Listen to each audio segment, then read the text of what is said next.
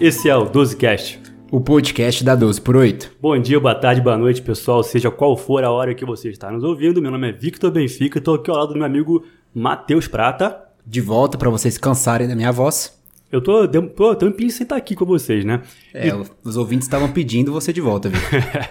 Tamo junto. E estamos aqui com a nossa ilustre, nosso ilustre convidado hoje, nosso A estrela da noite. Jonathan Souza.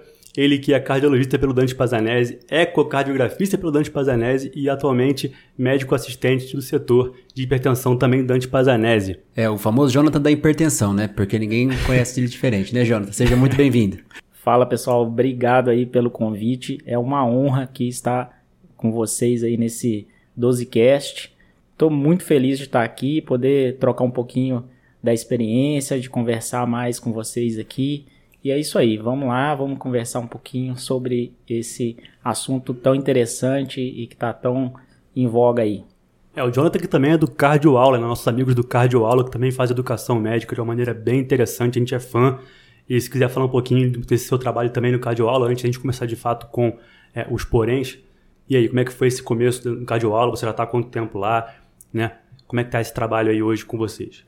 É, o cardioaula é um, um, um trabalho que a gente tem aqui que dá muito orgulho, porque a gente iniciou ele, eu e o Charles, né, um colega de residência, assim como vocês na 12cast também começaram juntos, eu e o Charles também começamos, a gente teve esse convite né, pelo Diógenes para poder participar e a gente iniciou o projeto, né, que ele já existia, estava meio parando e a gente foi convidado e acabou é, retomando esse processo junto com o Diógenes e a gente sentou, né, eu e o Charles, grandes parceiros desde a, desde a faculdade, sentamos, conversamos, planejamos todo o roteiro da, de, de prova de título que a gente tinha acabado de fazer, então estava tudo fresco na cabeça. E aí a gente foi tentando organizar as coisas da melhor forma e isso foi crescendo além daquilo que a gente imaginava. Sim. E hoje tá, é assim, é um prazer enorme lá, é, tá desenvolvendo, tá, tá ajudando várias pessoas a desenvolver, a aprender realmente é, a cardiologia, um pouco da cardiologia, mas também a desenvolver essa metodologia de fazer uma prova, de treinar, fazer as, questões e adquirir, né? A gente brinca até que é como se fosse você aprender a, a- a tirar uma carteira de motorista, né? Então, você para poder exercer a cardiologia, você precisa do título e assim é, a gente ensina esse- essa metodologia para tentar facilitar ele chegar nesse resultado. Então, ouvintes, fevereiro de 2023, quem tá pensando em prestar o TEC esse ano, A hora é dá uma checada lá na cardioaula para ser esse grande apoio de vocês.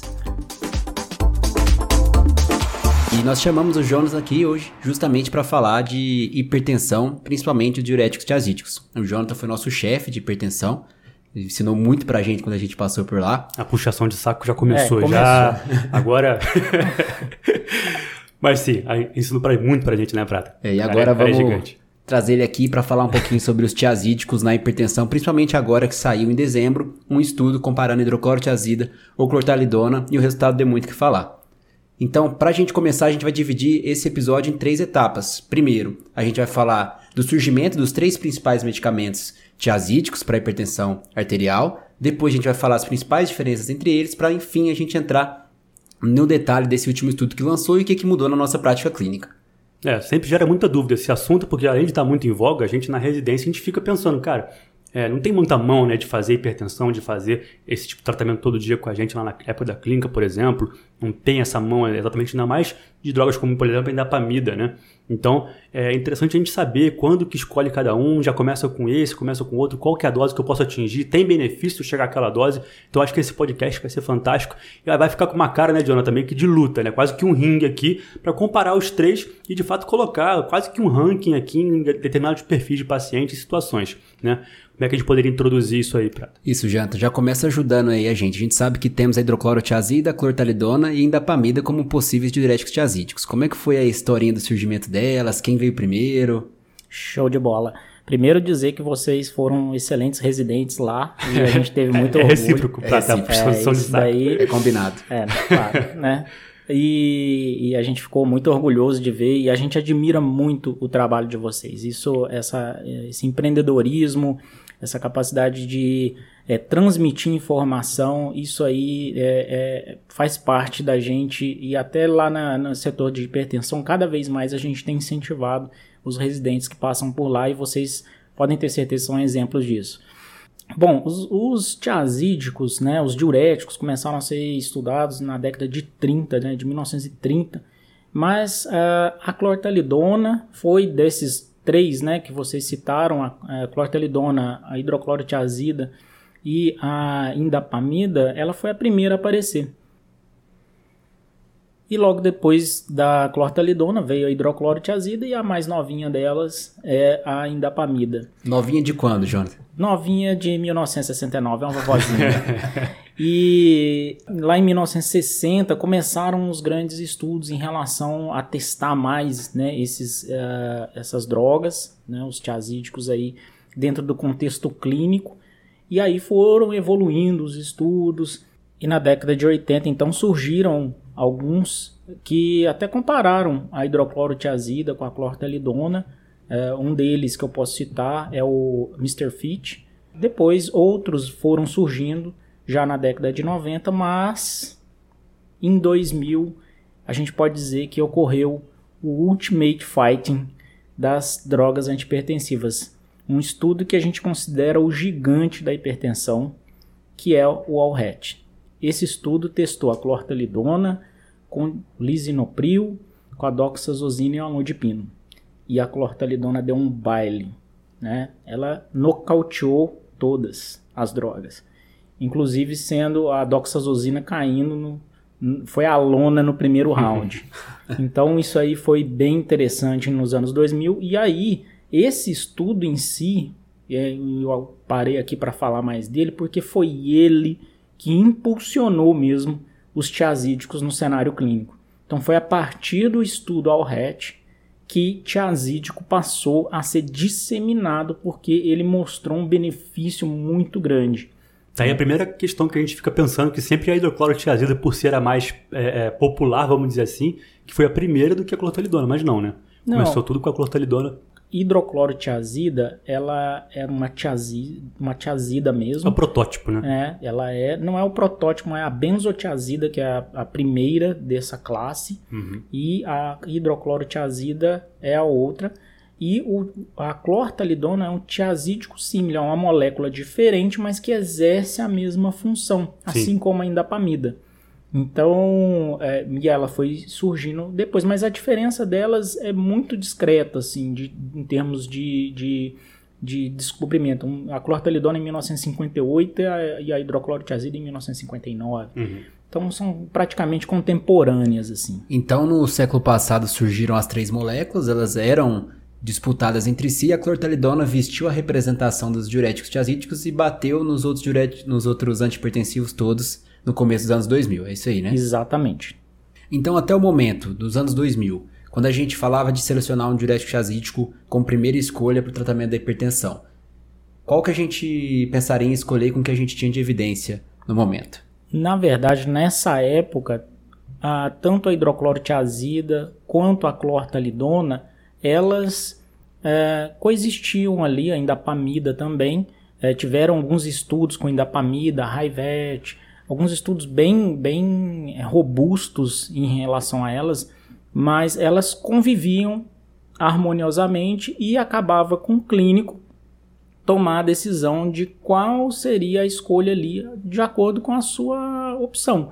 Era uma opção do clínico escolher um tiazídico naquela época. Não existia um perfil específico uh, para uma escolha do tiazídico nesse caso, naquela época. E a gente tinha o conhecimento de que a clortalidona e a indapamida eram mais potentes para baixar a PA naquela época, né? Sim, é, exatamente. Isso existia um estudo que foi realizado e a gente considera até um estudo perfeito, assim. Esse estudo é o estudo do Ernest e colaboradores e foi um estudo clínico randomizado, cruzado e monocego. E olha que interessante o que ele fez. Ele pegou os pacientes é, um grupo de pacientes hidroclorotiazida e outro grupo de pacientes clortalidona. Nesse grupo de hidroclorotiazida, ele subiu a dose desses pacientes para 50. E depois, no grupo clortelidona, ele pegou 12,5 e subiu eles para 25. Isso ocorreu durante o período de 8 semanas. 12 máxima de cada, né? Isso. E após e ele fez mapa nesses pacientes todos antes. Né? Após quatro semanas né, de washout dessa medicação, ele foi e inverteu os grupos. Os que tomaram clortalidona passaram a tomar hidroclorotiazida e os que tomaram hidroclorotiazida passaram a tomar clortalidona. E fizeram depois desse uh, novo etapa de quatro semanas, eles de oito semanas, aliás, eles fizeram um novo, novo mapa. E o que, que ele percebeu nesses 24 pacientes que terminaram isso daí? Provou exatamente esse conceito, que a clortalidona ela tem uma potência em torno de duas, um, uma e meia a duas vezes mais que a hidroclorotiazida. Então, a clortalidona reduziu em torno de 12 milímetros de mercúrio né, na pressão de 24 horas, enquanto a, a hidroclorotiazida reduziu de 7. Né? Mas isso, Jonathan, só uma pergunta. Então, Jonathan, só para ver se eu entendi. Quer dizer então que a clortalidona de 25 miligramas, que é a dose máxima, ela é 1,5 a 2 vezes mais potente que a hidrocloro de 50, que Exatamente. também é a dose máxima. Ela reduziu então de, uh, no caso, a clortalidona de 25 reduziu a pressão da total das 24 horas na mapa de, em torno de 12 milímetros total e no sono de 13. E na hidroclorotiazida 50 reduziu de 7 na total e no sono de 6,5, que era esperado, né? Já que elas têm é, meia-vidas diferentes. É, então, isso daí ele conseguiu demonstrar e exatamente provar um conceito. Isso foi bem interessante, um estudo pequeno, mas que é praticamente incontestável. Porque ele pegou pessoas que, é, que têm o mesmo perfil, né? ele, ele usou o mesmo grupo de pacientes. Então, Era o você, mesmo paciente, né? Com então, mesmo sem viés de seleção. Sem viés de seleção nenhum. Sim. Então foi um estudo muito bem desenhado. Inteligente, né? Inteligente e com pouco recurso e com pouco paciente ele conseguiu provar um conceito. Então esse estudo ele é muito citado, muito valorizado e, e a partir desses estudos, né, que a gente consegue é, determinar que realmente há clortalidona é mais potente. Eu acho que a gente pega um gancho bem interessante sobre o mecanismo de ação das drogas, então, né? Basicamente. Então a gente está querendo fazer aqui como se fosse uma luta mesmo, porque de fato é. Mas a gente quer interessante primeiro pegar o que é mais comum das três drogas, né? Então, o que a gente tem de mecanismo de ação mais comum dos tiazídicos no geral? Lógico, a gente está falando aqui dessas três principais, que é hidrocloro, tiazida, clortalidona e dapamida. E depois a gente passa a falar dos detalhes, né, das diferenças em si, que envolve tanto o mecanismo de ação quanto a questão é, dos, efeitos, dos efeitos colaterais e até do perfil de paciente que você escolhe uma ou outra, né, Jonathan? Exato. É, o que elas têm em comum é elas são diuréticos é, que atuam no, na porção proximal do túbulo distal são medicações que são secretadas, elas não passam no filtrado, Sim. elas são secretadas e elas competem pelo sítio de ligação do ácido úrico, e é exatamente por isso que o clínico deve estar atento é, em relação ao ácido úrico dos seus pacientes, porque ele aumenta, os tiazídicos aumentam o ácido úrico, é, inclusive podendo até gerar crises de gota. Então esse é um dos mecanismos de ação né, da forma como ele chega ali e atua no túbulo e, e atuam no receptor de sódio-cloro, né, e ali eles fazem o efeito diurético deles. Perfeito. Mecanismo geral, então, para resumir para a galera que está ouvindo a gente, é basicamente a natriurese, que é o que de fato faz maior componente aí na fase, pelo menos inicial, das 4 a 6 semanas iniciais da terapia uma promoção de uma é, regulação dessa, desse volume intravascular e extravascular também, até que a volemia se adequa lá na frente e começa de fato a ter uma repercussão maior com a RVS, né, que é a resistência vascular sistêmica. E aí sim promove o efeito antipertensivo definitivo das drogas de fato. Mas Beleza, falamos da parte mais comum, o que, que eles têm em comum. Agora, as diferenças, começando pelos efeitos colaterais, né? Passar um por um aí mais ou menos, Jonathan, em que cada um tem de diferença em relação a esses efeitos? Para quem que tem mais isso, quem tem mais, menos aquilo? Bom, é, em relação à parte eletrolítica, todos eles podem levar à hipopotassemia. Então isso é um mecanismo comum a todos eles, uns mais, outros menos. A clortalidona é classicamente conhecida por gerar mais hipopotassemia Sim. e também os efeitos no metabolismo glicídico. Então todas elas podem atuar exatamente nesse mecanismo por diminuir ou inibir a secreção de insulina das ilhotas pancreáticas. Sim. Então isso, esse mecanismo dificulta, né, o metabolismo da glicose e aí esses pacientes tendem a ter mais distúrbio glicêmico. Perfeito. Então, os pacientes que fazem tiazídico, de fato, têm uma tendência maior a poder até desenvolver a diabetes, por exemplo, né? É, assim como também o potássio, a gente falou de hipocalemia, pode trazer distúrbio até elétrico, cardíaco, né? Tem também a, também a relação com o magnésio, né? Também associado. Então, essa hipomagnesemia também pode ocorrer associado à hipocalemia. A gente sabe disso. Em relação ao sódio, como a gente está falando de natriurese, claro, trazer um potencial maior aí de hiponatremia. E outros efeitos colaterais, por exemplo, a hipotência sexual, né? a hipotensão ortostática pelo próprio efeito diurético da droga. Mais alguma outra muito específica que você prefere uma ou outra? Ou você acha que todos realmente é mais comum para todos? Assim, a hidroclorotiazida tem mais hipotensão ortostática, por exemplo, do que clortalidona? Não, na verdade, assim, é, isso depende mais do efeito diurético delas, Uhum. mas o Potência, que chama... tá falando de potência. Potência, Tá. exato. E o que mais chama atenção é, em relação a elas é em relação a esse efeito no metabolismo glicídico. Porque a, de todas elas, a indapamida é a que menos altera esse metabolismo. Legal. E aí, se você tem um paciente, por exemplo, que tem diabetes, que tem ah, alguma alteração já pré-diabética, talvez a indapamida seja a droga mais interessante para esse perfil de pacientes. Interessante. Então, isso aí é uma coisa que a gente tem notado e isso daí já é classicamente utilizado. E no paciente mais idoso, assim, por exemplo, em relação à hipotensão ortostática, tem algum que você escolhe de diferente ou tem algum outro componente que você acha que não vale a pena para o idoso sofrer em termos de efeito colateral? É, na verdade, no idoso, a gente tem tentado outras associações, né? E se a gente preferir uma associação adequada para o idoso, a gente busca né, um inibidor do sistema renina-angiotensina-aldosterona associado a um bloqueador de canal de cálcio. Talvez seja mais interessante esse mecanismo do que introduzir né, logo de cara um diurético tiazídico para eles. Como primeira droga, você como fala. primeira droga ali, ou como primeira combinação para esse paciente. Perfeito. Então, realmente, no idoso a gente tende a fazer esse contexto maior aí para poder até trabalhar no contexto da hipertensão sistólica por conta da resistência maior naquela fase da idade, né? Com o BCC que você está falando e associar hidrocloro no caso de uma segunda droga aí, ou alguma combinação que a gente prefere deixar até para a terceira escolha de droga aí para evitar esse tipo de questão, né? Pelo menos é isso que eu entendi que você quis dizer. Eu acho que realmente é o que a gente faz no ambulatório mesmo na nossa prática.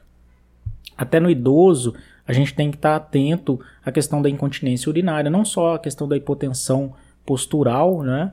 Mas também essa questão ah, em relação à incontinência urinária. É interessante a gente estar atento aos nossos pacientes, especialmente esses com idade mais avançada. Então, entre os tiazídicos, acaba não tendo uma escolha específica. A gente, falando em idoso, a gente tá tentando evitar os, os tiazídicos em comparação aos outros, né? É basicamente o momento dele, né? Tipo, colocar como terceira droga, por exemplo, para evitar esse contexto logo de cara no paciente idoso, que se- pode até que ser que regule com duas drogas que não o tiazídico. É isso que ele quis dizer. É, e eu acho que assim, é, é, falar em idoso é muito mais complexo do que simplesmente falar de uma pessoa com uma idade avançada. É, existem características né, em que a, a gente precisa estar atento, mas que a gente não deve é, fechar isso por conta da idade. Então existem pessoas com idade avançada, mas que são extremamente funcionais, que Sim, não tem sim. nenhuma incontinência urinária, não tem nada, que você pode tratar como um adulto jovem sem nenhum problema.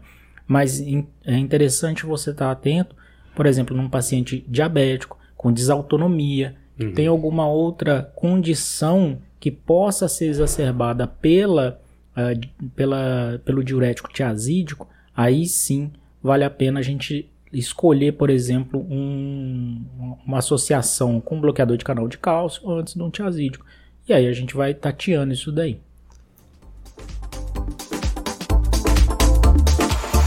Perfeito. Então, até o momento a gente conseguiu ver um pouquinho do surgimento deles, as principais diferenças e o mecanismo de ação comum. Então agora a gente tem uma questão aqui. A gente tem, a gente sabe que diurético tiazídico está ali no, no trio de ouro. Para o tratamento da hipertensão. E a gente tem três classes medicamentosas e a gente quer tentar ajudar o nosso ouvinte a definir qual utilizar. O que você pode sumarizar para a gente aí, Jonathan, sobre essas três classes, sobre esses três medicamentos? Bom, desses três medicamentos, se a gente fosse é, resumir, a hidroclorotiazida é uma, uma, uma, uma medicação que tem menor meia-vida, um pico de ação aí em torno de duas horas, uma duração média de 12 a 18 horas mais ou menos. Já a clortalidona, ela é um, tem uma meia-vida maior, de uh, ah, 40 até 60 horas, né? e a gente, igual eu falei, uma potência uma e meia, duas vezes maior do que a hidroclorotiazida. A gente sabe né, que ela já tem maior chance de gerar uma hipopotassemia, tá? Então, isso daí é, que a gente pode falar mais da clortalidona. E a indapamida, ela fica nesse meio termo aí entre a hidroclorotiazida e a clortalidona em termos de uh, meia-vida. Tem uma meia-vida de 36 horas. E em termos de potência, onde a indapamida entra aí? Semelhante à clortalidona, semelhante à clortalidona. Então, assim, é para resumir, né, para a gente falar desses nossos personagens dessa história aí, se a gente fosse falar de uma maneira bem simples aí para o nosso ouvinte, a hidroclorotiazida é aquela personagem popular da escola, né? Todo mundo quer é, ficar com ela, todo, ela é mais famosa, todo mundo. Marrentinha. É, as, as drogas se combinam com ela. A gente vê muito na, no, nos, nas farmácias aí combinações. É associável, asso associável. Exatamente, associável. Ela junta com várias medicações e etc. Mas ela, nos estudos clínicos, costuma apanhar de muita gente, né? Quando a gente vai ver alguns estudos clínicos aí. Já a clortalidona é o valentão.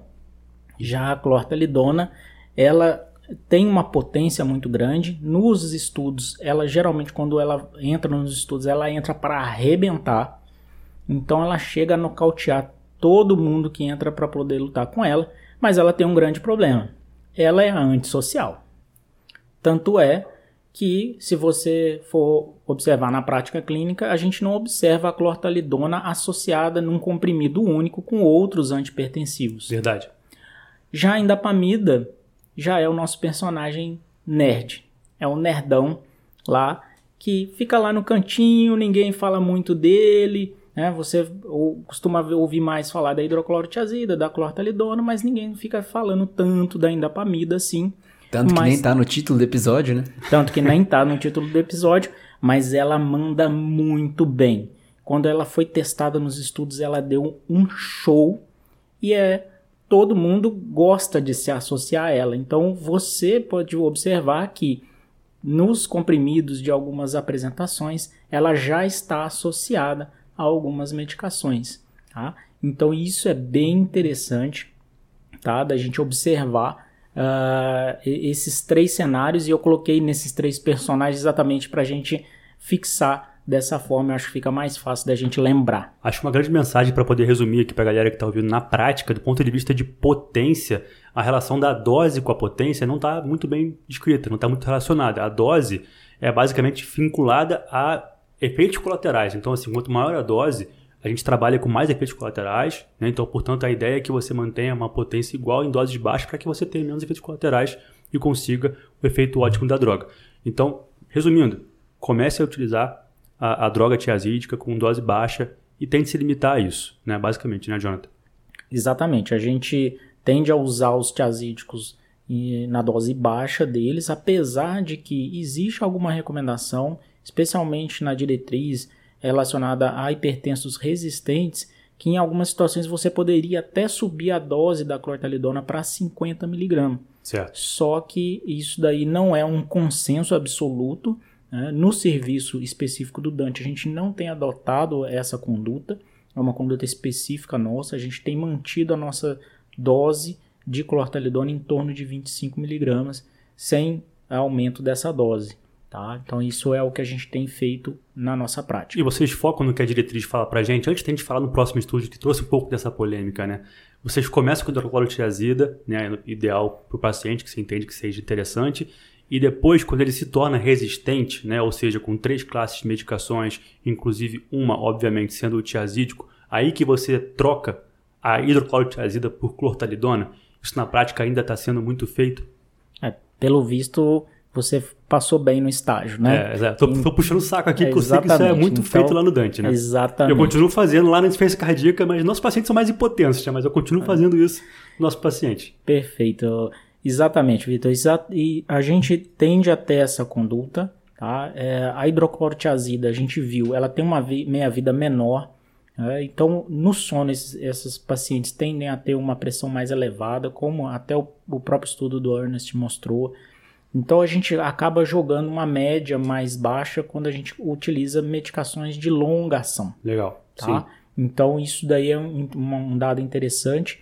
Alguns estudos, algumas literaturas né, mais é, técnicas de farmacologia até sugerem usar a clortalidona de, em dias alternados. Gente, isso não é uma prática nossa, tá? mas existe isso descrito mas por conta dessa meia, e tem até um racional por isso, por conta dessa meia vida mais prolongada da clortalidona, mas na prática clínica a gente tem exatamente feito isso que você falou, no paciente que consegue controlar né, com a hidroclorotiazida, a gente mantém ela. Até porque se a gente estiver falando de prática clínica do cara que está ali no dia a dia, que consegue comprar uma medicação e fazer medicamento, usar um medicamento é, com comprimido único e tem condição de ter só utilizar a hidroclorotiazida que é mais Sim. disponível, então não tem nenhum problema e a gente consegue ajustar isso. Podemos ficar com a popular, né? Deixar o bully para o, o valentão para outro momento. Exatamente. E do valentão, vou te usar pela última vez agora aqui nessa escolha do valentão.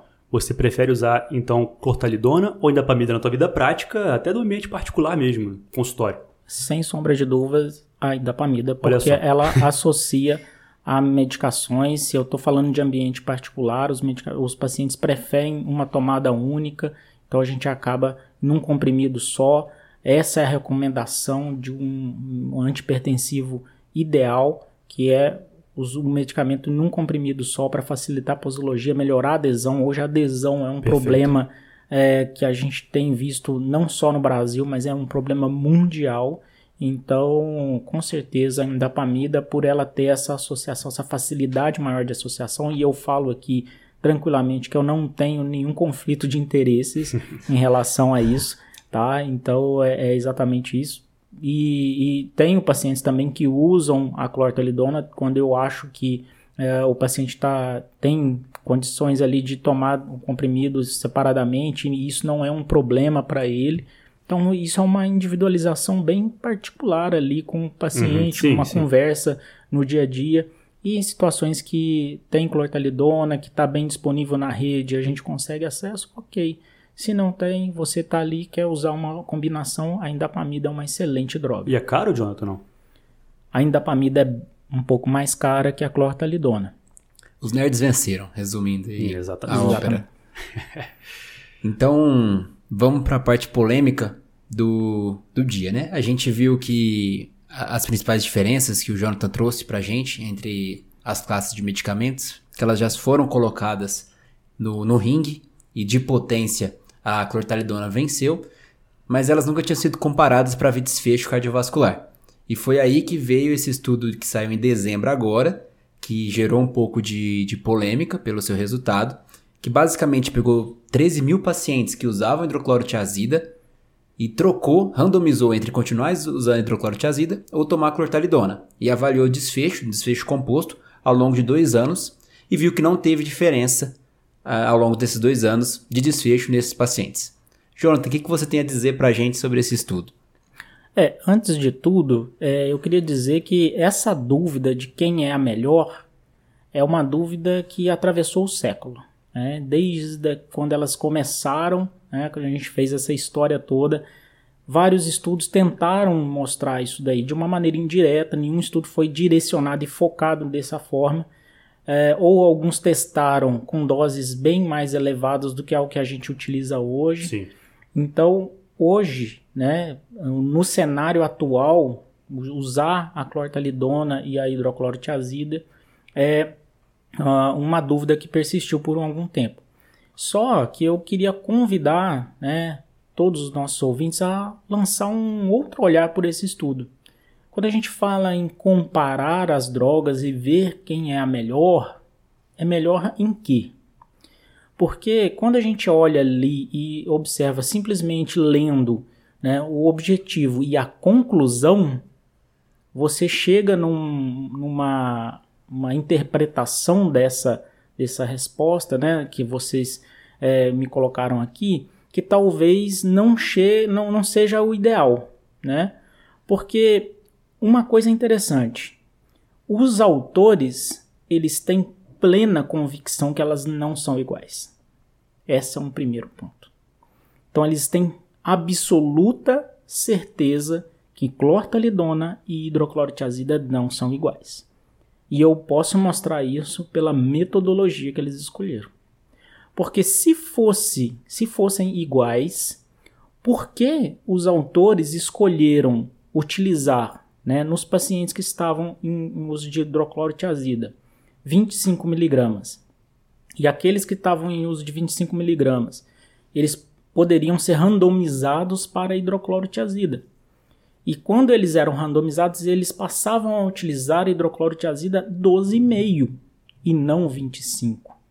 Então eles usaram metade da dose. Sim. E aqueles que estavam né, previamente utilizado, utilizando 50 miligramas de, de hidroclorotiazida, por algum motivo, pelo clínico que foi visto, né, uh, ele passava a usar 50 miligramas de uh, 25 de clortalidona. Mas no estudo, 94% dos pacientes os, ficaram no esquema. Dos que estavam usando 25, foram para 12,5 de clortalidona, daqueles que foram randomizados para o grupo, randomizados para o grupo clortalidona. Então, uh, quando eles compararam, eles compararam metade da dose máxima ou da dose utilizada Sim. pela clortalidona. Então, esse é um primeiro ponto. Então, por que né, já, eles já partiram do pressuposto que a clortalidona é mais potente. Uhum. Senão eles não teriam reduzido metade da dose. Sim. Então, esse é um, um, um ponto em que uh, não está escrito, mas diz muito mais sobre o estudo do que a mera conclusão.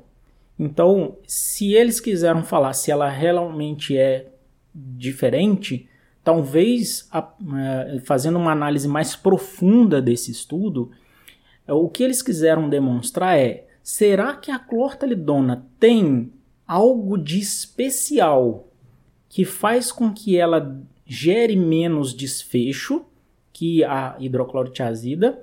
Ou será que isso ocorreu porque é, ou isso ocorre porque é, ela é mais potente na questão da hipertensão, uhum. na redução da, do nível pressórico. Porque quando eles fizeram esse estudo, se você olhar bem, eles não fizeram um detalhamento se no grupo de hidro, que manteve a hidroclorotiazida, eles precisaram aumentar as outras drogas. Esse estudo, lembrando que esse estudo foi um estudo aberto, Sim. não foi um estudo é, fechado, é, eles fizeram uma randomização e era um estudo que era coordenado de uma maneira central com um médico lá que tomava uma conduta baseada na orientação que esse centro enviava para ele. Olha, esse paciente foi randomizado para o grupo de intervenção, então prescreva essa medicação, oriente ele né, para mudar essa a, a medicação. Houve diferença de pressão média sistólica no final do, do estudo? Não, não houve essa diferença. Então, é, por isso que você supõe que às vezes teve algum ajuste medicamentoso que a gente não sabe, porque se a gente comparou doses diferentes ali e não teve diferença da pressão, vai contra, contra o que falou aquele estudo lá, lá atrás, né, que a gente comentou mais cedo, que a clortalidona estava mais potente mesmo em dose menor. Exatamente, exatamente. Então, é, isso daí é um dado que a gente tem de pressuposto que talvez seja o que o próprio Ernest falou lá em 2006. Ele não falou que é o dobro da potência, então ele colocou a clortalidona com metade da dose, porque ele quis fazer uma equivalência de potência. E aí ele estava avaliando provavelmente um efeito, não sei, talvez pleotrópico da própria Sim. droga, né? Então isso daí é que ele quis saber, será que essa medicação é especial? Uhum. Será que ela tem uma aura especial que possa mudar alguma coisa diferente nesses pacientes? Uhum. Então é esse olhar diferente que a gente tem que ter sobre esse estudo e muito mais do que simplesmente falar as drogas foram iguais. Não, elas não são iguais. E eu não tenho sombra de dúvidas em relação a isso. Perfeito, Jonathan. Só, só para poder sintetizar para a galera que ainda não viu o estudo de fato a fundo, a tabela 1, né, que é onde mostra as características do paciente, enfim, qual foi o predomínio de média de cada coisa, de cada grupo, enfim. É, lembrar que os pacientes desse estudo tinham mais de 65 anos, todos, né? E a maioria eram homens e a média pressórica, sistólica, era em torno de 139. O pessoal entender como é que foi o perfil de doente desse estudo, Isso né? inicial, né? E também alguns dados também desse estudo que eu acho interessante a gente, é interessante a gente comentar é em relação a alguns pontos que até os próprios autores colocam, né? Em relação a, por exemplo, o crossover. Tudo bem que o estudo foi intention to treat, mas houve um crossover é, não tão é, desprezível assim no grupo clortalidona. Isso até eles colocam com, como reflexo do próprio desenho do estudo esse desenho favorece a clortalidona, é, o crossover da clortalidona. Por quê?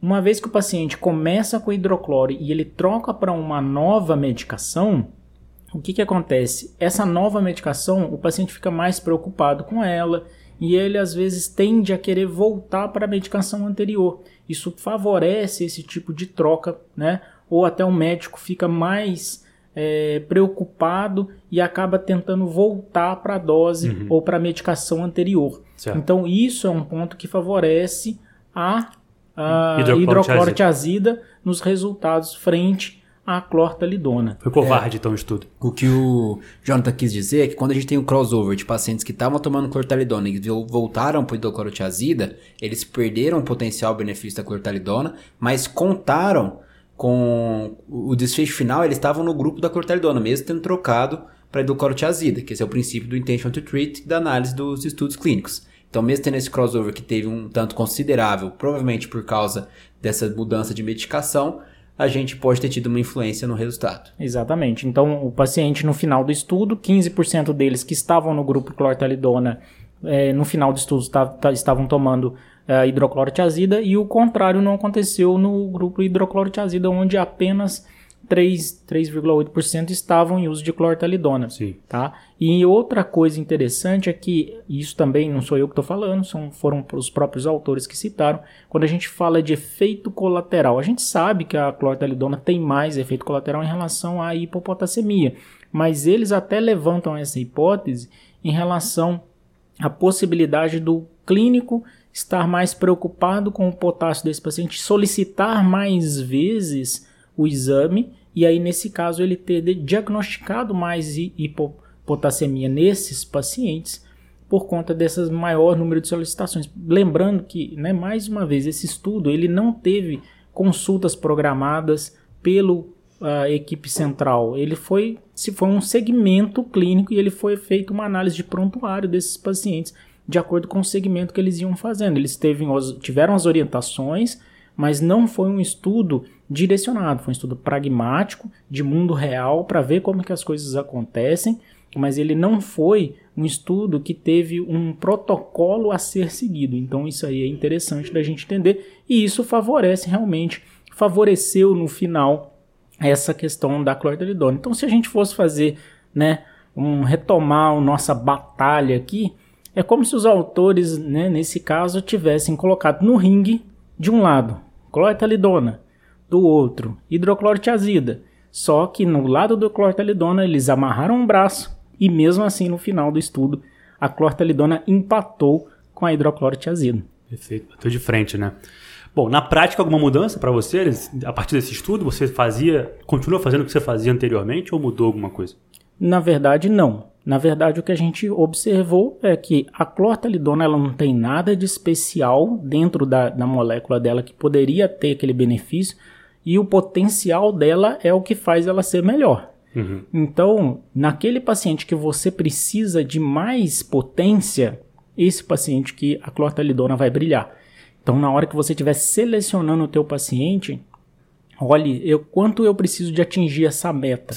Né? se eu vou escolher uma droga que, se o paciente tem muito, é muito hipertenso, estágio 3, não controla com outras classes, é, com três classes, um paciente hipertenso resistente, como assim como tá nas, estão nas diretrizes, tanto do é, diretriz brasileira hoje, na diretriz europeia, americana e na diretriz é, específica de hipertensão arterial resistente, a, tem se dado a opção de diuréticos de longa ação, como a clortalidona e também da pamida. Perfeito. Trocar hidrocloro por clortalidona ou indapamida, né? Exatamente.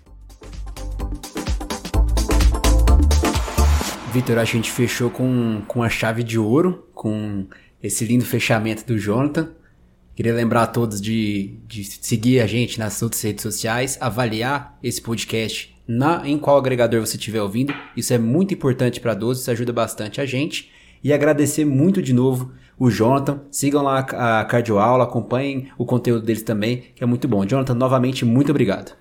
Obrigado a vocês. Para mim é um prazer aqui e sempre que possível podem chamar que eu vou estar aqui disposto para ajudar vocês também. Acho que foi hoje muito legal. Acho que a gente abusou muito o Jonathan, né, Prata? Porque é isso que a gente queria mesmo. O Beabá todo mundo meio que sabe. Agora a questão de refinar o conhecimento, que é o que a 12 quer mostrar sempre aqui, e trazer sempre a visão do cara que está todo dia né, estudando e fazendo isso na prática, é sempre importante para poder ampliar nossa visão frente ao paciente e, claro, no final, trazer o benefício para ele, que é o nosso principal foco, mesmo falando só de educação médica aqui. Então, muito obrigado, Jonathan, por tudo. Você é uma referência para nós. E Prata, tamo junto. Muito obrigado pela participação hoje também. Valeu, obrigado.